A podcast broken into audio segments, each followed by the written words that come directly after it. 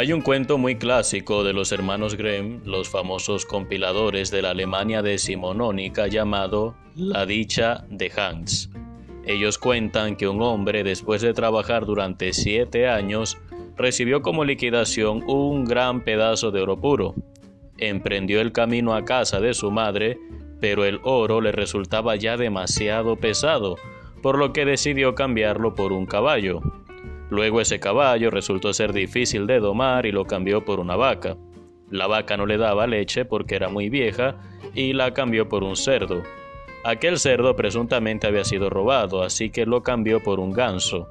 Finalmente encontró un hombre en el camino que le dijo que si quería ser rico mejor se dedicaba como él a ser afilador, de modo que cambió el ganso por algunas piedras de afilar. Ya cerca de la casa de su madre, el peso de las piedras le resultó enojoso y sediento se dispuso a tomar agua en un pozo, cuando sin pretenderlo las piedras se deslizaron de su bolsa y se perdieron bajo el agua. Al darse cuenta de lo ocurrido, Hanks experimentó la dicha más grande de su vida. Se dio cuenta que al quedarse sin las piedras había adquirido la libertad que perdió en el momento mismo en que recibió aquel lote de oro. Colmado de alegría, culminó su retorno a casa. Esta es la versión resumida de la historia que da para muchas interpretaciones pero ha venido a mi mente al leer la primera lectura que nos ofrece la liturgia del día de hoy. El libro de los Proverbios nos muestra una oración extraordinaria, una oración que pienso que muy pocos están al alcance de comprender plenamente y es un don que todos le debemos pedir al Señor. Proverbios 38 dice, Señor, no me des pobreza ni riqueza, solo dame mi ración de pan de cada día.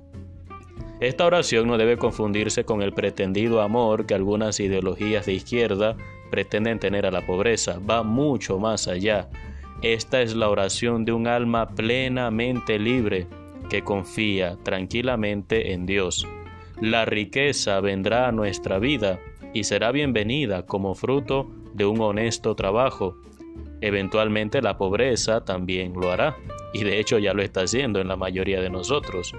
Pero los que como en la historia de los hermanos Grimm reciben la gracia de una plena libertad de espíritu, no se afanarán en pedir una cosa ni la otra.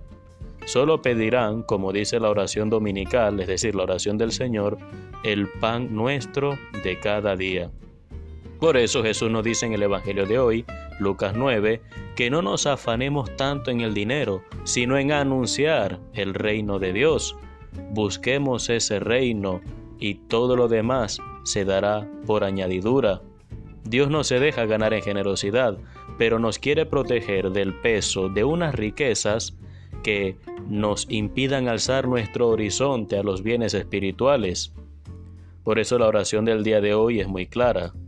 Padre mío, no me des ni riqueza ni pobreza, dame mi ración de pan cotidiano y concédeme vivir la dicha de la libertad espiritual. Amén. Que Dios te bendiga en el nombre del Padre y del Hijo y del Espíritu Santo. Soy el Padre Renzo Gotera desde la Arquidiócesis de Maracaibo, Venezuela.